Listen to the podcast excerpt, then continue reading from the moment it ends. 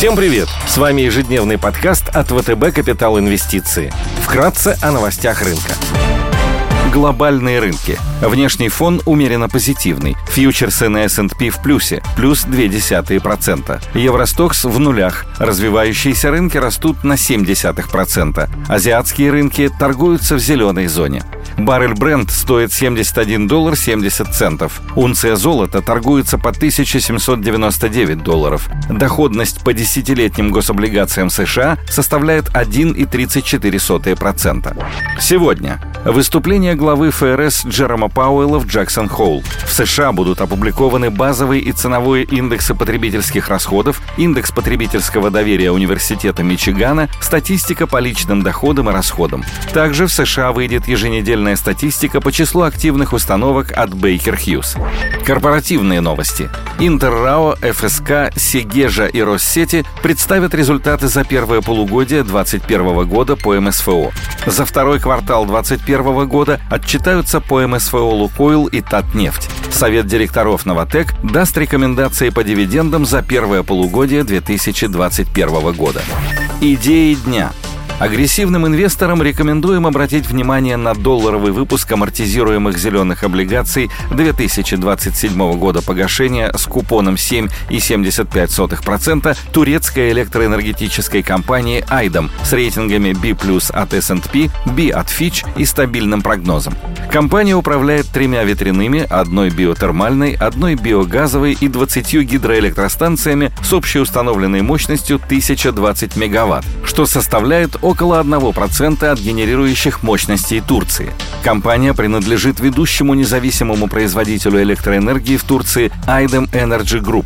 В начале этого года компания провела IPO, в котором в качестве букраннеров приняли участие Citi, Goldman Sachs и JP Morgan. Более 80% производства приходится на гидроэлектростанции, работа которых сильно зависит от погодных условий. Aidem имеет относительно высокие показатели левериджа. Отношение чистого долга к EBITDA составляет 4,6x, в основном из-за более слабых денежных потоков в условиях засухи и низкого уровня воды в резервуарах. Тем не менее, уже в краткосрочной перспективе компания планирует снизить коэффициент до 3,5 за счет роста мощностей и восстановления производства. В рамках турецкого механизма поддержки возобновляемой энергии государство выкупает 80% генерируемой энергии по специальным повышенным тарифам, которые привязаны к доллару США и действуют в течение 10 лет после ввода станции в эксплуатацию. Рентабельность по EBITDA компании превышает 70%. Выпуск торгуется с доходностью 7,7% годовых.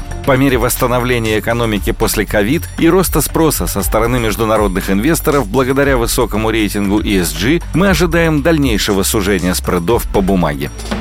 Интересно выглядят долларовые облигации панамского банка Global Bank со сроком погашения в 2029 году купоном 5,25% и рейтингами 3B- от S&P и WB+, от Fitch. Банк существует уже более 25 лет. В его структуру входят 39 отделений, 8 экспресс-центров и больше 140 банкоматов по всей стране. В начале этого года международные рейтинговые агентства сначала понизили суверенный рейтинг Панамы с 3 B до 3B- на фоне сокращения ВВП на 18% по итогам 2020 года и бюджетного дефицита, образовавшегося во время пандемии, а затем и рейтинг самого эмитента, что спровоцировало масштабные распродажи. Даунгрейд был обусловлен ростом NPL, снижением рентабельности активов, а также общим ухудшением экономической ситуации в стране. По мере восстановления экономической активности от последствий коронавируса мы ожидаем улучшения финансовых метрик банка и его перехода из категории падших ангелов в категорию восходящих звезд.